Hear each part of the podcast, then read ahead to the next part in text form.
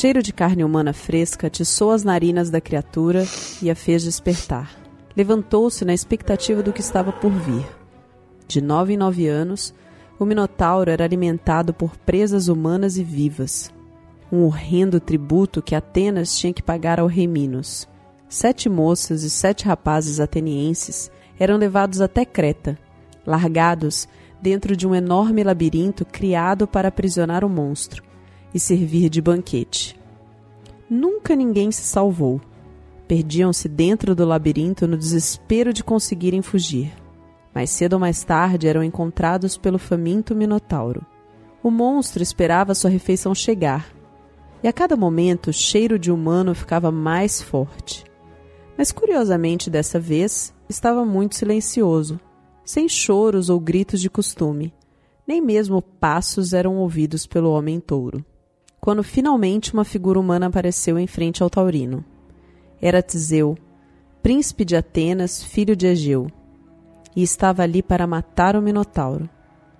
Com uma adaga em punhos e um novelo caindo de sua cintura, o herói não demonstrava medo.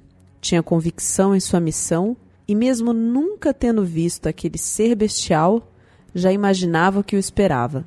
A criatura era conhecida por todos e temida pela maioria. Mas nem tudo sobre o Minotauro era de fama pública, já que era uma vergonha para Minos, o rei de Creta, poucos sabiam de fato de onde vinha aquele ser, muito menos que o rei era responsável por aquilo. Minos tornou-se rei quando ainda era muito jovem e sabia que para cuidar plenamente daquele reino precisava da bênção dos deuses. Creta era uma ilha e assim a melhor divindade para estar ao seu lado seria Poseidon. Minos tinha certeza que era o deus dos mares a quem deveria agradar mas não encontrava nada que achasse digno de uma oferenda. Resolveu então pedir ao próprio Deus algo de sua grandiosidade. No primeiro dia, Minos foi de frente ao mar e fez a sagrada promessa que o que fosse que Poseidon lhe enviasse seria oferecido de volta ao Deus em sinal de obediência e em troca de prosperidade de seu reino. Ao fim desse dia, tudo ficou como estava. Um pouco frustrado, mas ainda esperançoso, Minos retornou ao seu palácio. No segundo dia, o rei repetiu sua promessa e novamente voltou sem nada para casa. No terceiro dia, já muito incrédulo se estava sendo ouvido ou não pelo deus, Minos fez novamente o pedido. Esperou por alguns momentos, até que desanimado resolveu retornar, mas antes que virasse as costas ao mar, viu que algo surgia das águas. Lentamente um touro emergia do mar tão límpido que refletia a luz que caía sobre seus pelos. Já em terra firme, sem uma gota de água sobre o corpo, o touro caminhou silenciosamente até o rei. Minos viu de perto quanto o animal era magnífico e de perfeita simetria. Assim prometera mais uma vez que aquela dádiva seria sacrificada aos deuses. Na manhã seguinte, Minos resolveu que aquele não seria o dia do sacrifício. Ele precisava mostrar o animal aos demais nobres, confirmando a confiança que os deuses tinham nele. No dia que se sucedeu, mais uma vez o rei postergou a oferenda. Para ele não haveria problema, pois ele mesmo teve que esperar pela ação divina. E assim perdurou por mais dias, até que Minos decidiu que seria um desperdício sacrificar tão belo animal. Tê-lo em seus ativos já seria o suficiente para um reino digno. Pobre Minos. Deveria ter imaginado que Poseidon acompanharia isso tudo. O deus fora paciente até demais perante a fama que tinha entre os mortais. Mas essa paciência se esgotou. Poseidon faria o rei pagar muito caro pelo sacrilégio que fez. Seria muito fácil matar o rei ou mesmo inundar a ilha inteira. Mas isso seria apenas uma tragédia. E Poseidon queria humilhar o monarca, assim como se sentiu humilhado por ele. Tal vingança deveria ser no campo das emoções. Como Deus não dominava isso, recorreu a Afrodite, a deusa do amor, que não pensou duas vezes em ajudar o deus a causar danos entre os mortais. A deusa foi ao encontro de Pacifai, esposa do rei, e como este recebeu um animal tão belo, fez com que a rainha se apaixonasse pelo touro. Sem pensar claramente, Caída de amores pela criatura, Pacifai se deitou com o animal, e o Minotauro foi o resultado desse amor proibido. Quando a animalesca criança nasceu, Minos claramente entendeu o que havia acontecido. Sabia que aquilo era fruto da sua desrespeitosa atitude perante Poseidon. Mas, orgulhoso como era, não abaixaria a cabeça nem perderia perdão. Simplesmente seguiria com seu reinado. Poderia muito bem matar a pequena criatura em seus primeiros dias de vida, mas estava ciente de que fazer isso enfureceria ainda mais os deuses. Minos decidiu aprisioná-lo. Para isso, convocou Dédalo, o mais brilhante inventor de que se tinha notícia por aquelas bandas, para que construísse uma prisão à prova de fuga. Assim nasceu o fantástico labirinto, famoso no mundo inteiro. Uma vez no labirinto, era impossível encontrar a saída, e quem adentrasse no local se tornaria vítima da criatura que lá vivia. Dessa forma, Minos pegou aquilo que poderia lhe tirar a dignidade e torná-lo motivo de piadas e transformou-o em uma ferramenta para botar medo nos povos vizinhos. Seja um cretense ou não, todos ouviam falar da terrível criatura que residia no labirinto. A complexa construção ficou famosa não só por sua grandiosidade arquitetônica, mas também por sua tétrica utilidade, ainda mais em relação à cidade de Atenas, de nove em nove anos pagando tributo humano ao rei Minos e mais diretamente ao Minotauro. Este que agora se encontrava frente a frente com Teseu. O herói, ao saber do sacrifício que sua cidade deveria pagar, ficou inconformado e se ofereceu para ser um dos sete rapazes a ir para Creta, com a promessa de acabar com isso de uma vez por todas. Ao chegar ao reino de Minos, Teseu procurou entender como poderia cumprir a missão. E assim teve a ajuda de Ariadne, filha do rei, que, contrária a tais sacrifícios, entregou um novelo de lã para o herói. Ele prometeu matar o Minotauro e, com o novelo, conseguiria retornar pelo caminho percorrido.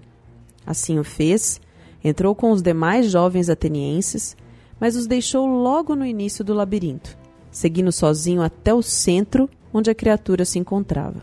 Por alguns segundos, ambos olharam silenciosamente nos olhos do adversário, esperando quem faria o primeiro movimento. Quebrando o silêncio com uma forte respirada, o Minotauro avançou sobre Teseu, que por pouco não escapou do atropelamento. Pulando para sua esquerda e já se levantando, se viu obrigado a largar a adaga para usar as duas mãos quando saltou sobre as costas da criatura, com os pés sobre o dorso do monstro e uma mão em cada um dos chifres. Teseu forçou o Minotauro a recuar. Sem poder alcançar com os braços o herói que escalava suas costas, o monstro desabou no chão quase que em cima dele. Ambos levantaram rapidamente, e em seguida a criatura investiu novamente com seus chifres pontiagudos. Desta vez, Teseu não fora tão rápido, e um corte em seu abdômen foi feito pela ponta do chifre taurino. Ainda assim, o herói saiu da frente do monstro o suficiente para pegar de volta sua adaga. E antes que a criatura virasse para ele, Teseu arremessou a arma perfurando entre suas costelas. Enquanto o Minotauro urrava de dor, o herói correu para perto dele para ter sua arma de volta. O Minotauro, sangrando, se virou de frente e logo em seguida recebeu uma série de perfurações. Os ferimentos claramente impediam o monstro de se impor para cima do herói, mas ainda assim não o matavam. Ele ainda resistia enquanto o sangue percorria seu corpo, tingindo de vermelho o chão do labirinto. Os olhos da criatura transpiravam ódio, que aos poucos foi se tornando desespero. Teseu notou que o próximo golpe não poderia ser no tronco do monstro, e sim num ponto vital, acuando-o contra a parede e segurando em um dos seus cornos, aproximou sua adaga, já ensanguentada, da testa do Minotauro, enquanto ele tentava em vão empurrar o ombro de Teseu com sua mão esquerda. Até que por fim o golpe foi desferido. O corpo da criatura foi para o chão numa queda bruta e com a adaga cravada em seu crânio. Teseu cumprira sua promessa. Era o fim do Minotauro. Não haveria mais a criatura cretense para subjugar e humilhar o povo de Atenas.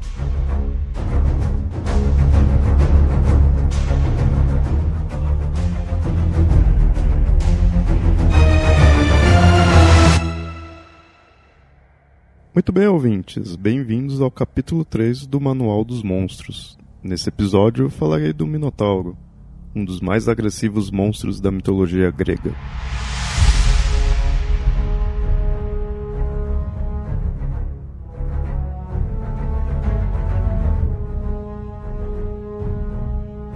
Seu nome e formato são bem conhecidos fora da mitologia grega, mesmo que muitos não tenham ideia da sua origem ou mito.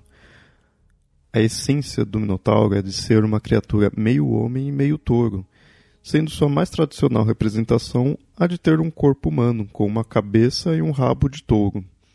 Com isso, o Minotauro também é sempre visto como uma criatura feroz e forte, sendo isso indispensável para ele, pois não possui nenhum poder específico. Ele não gospe fogo, não voa, não é venenoso.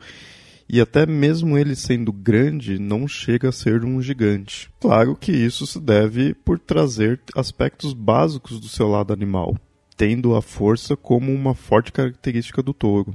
Sua aparência dificilmente muda de forma drástica.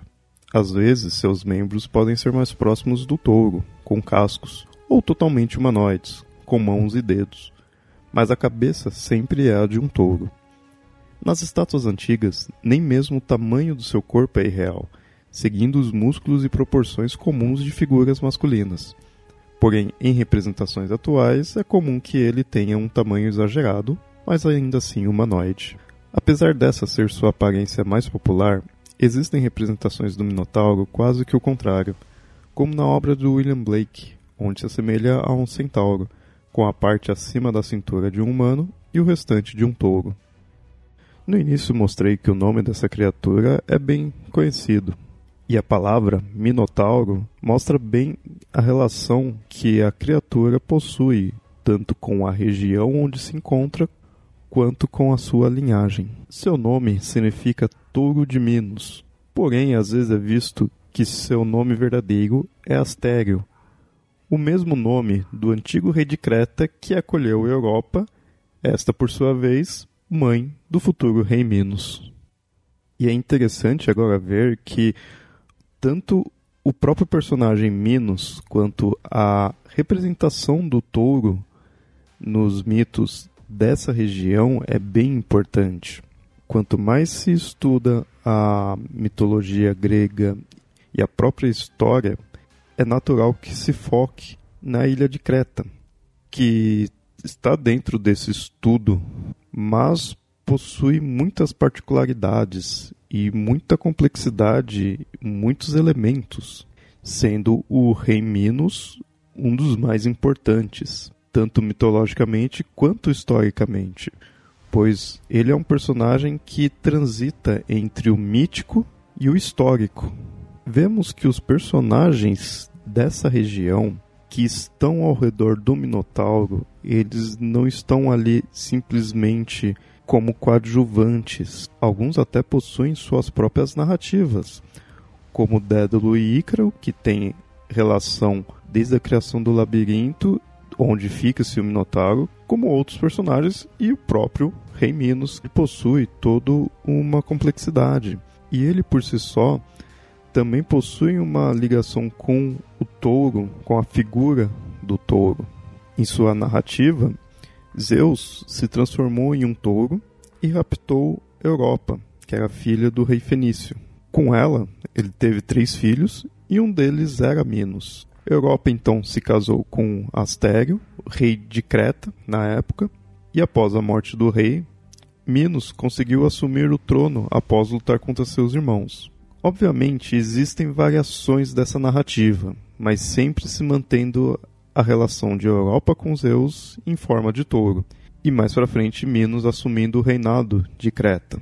Assim temos na narrativa do Minotauro a relação divina na origem do rei, e já com uma particularidade da imagem do touro.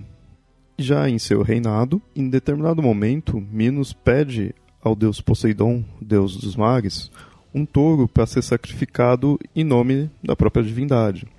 Porém, ele acaba tentando enganar Poseidon e se recusa a fazer tal sacrifício. Porém, os deuses percebem essa falta de respeito que ele teve e punem, No caso, utilizam a deusa Afrodite para tal punição e ela faz com que a mulher de Minos se apaixone pelo touro. E dessa união que surge o Minotauro. Com isso vemos que a figura do touro, que novamente ela está muito relacionada a toda a região de Creta, aos, aos cultos naquele povo, a própria história ele vai estar relacionado a essa figura e a gente vê num dos personagens mais famosos dessa região, mais importantes, que é o Minos, não necessariamente o Minotauro. Minotauro, no caso, é o mais popular, é o monstro mais popular dessa região. Mas Minos, como disse, ele é bem importante. E a gente vê a figura do touro ligada desde o próprio nascimento do rei e depois ao não seria um filho, mas uma cria dele, que é o Minotauro. Com todo essa, esse detalhamento, todos esses elementos, a gente vê que a narrativa do Minotauro ela possui suas características próprias, que acabam até se interligando com narrativas próximas ali dos demais personagens. Assim, o Minotauro ele não é apenas um obstáculo do herói Teseu, ele não é simplesmente a criatura do qual Teseu vai destruir. O próprio Teseu também possui uma narrativa própria, ele possui outras aventuras, outros combates.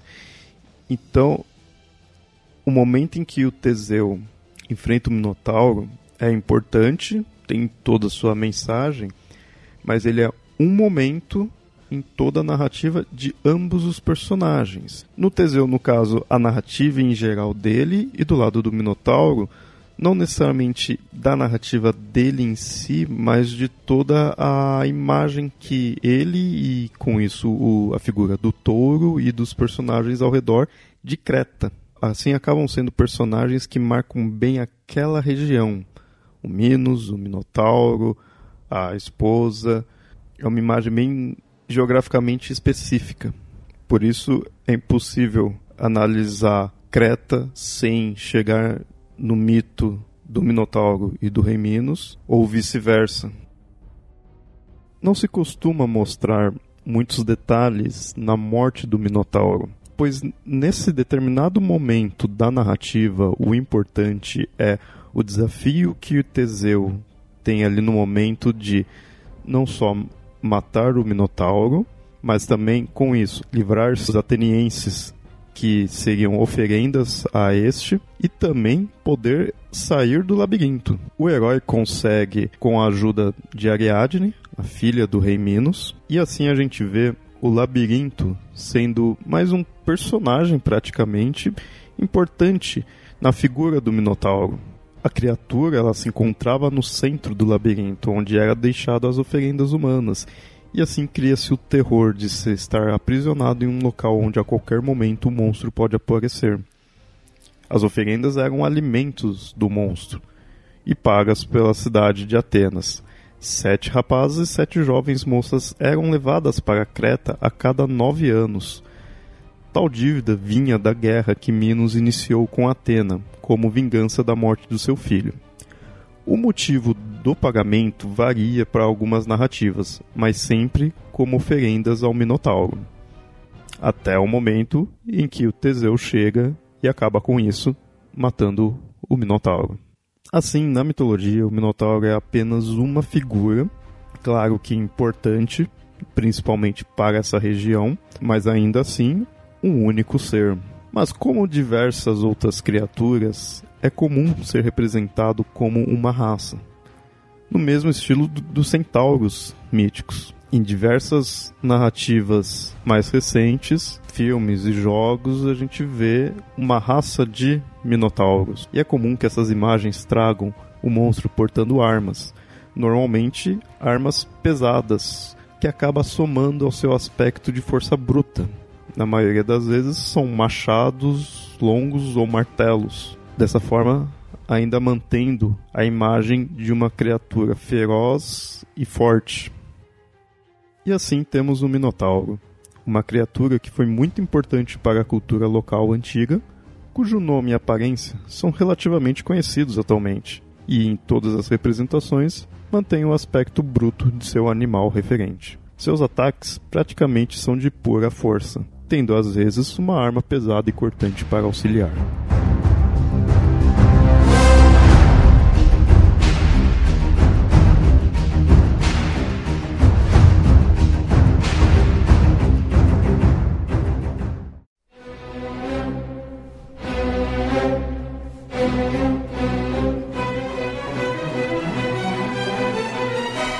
Criação, roteiro e edição desse episódio: Leonardo.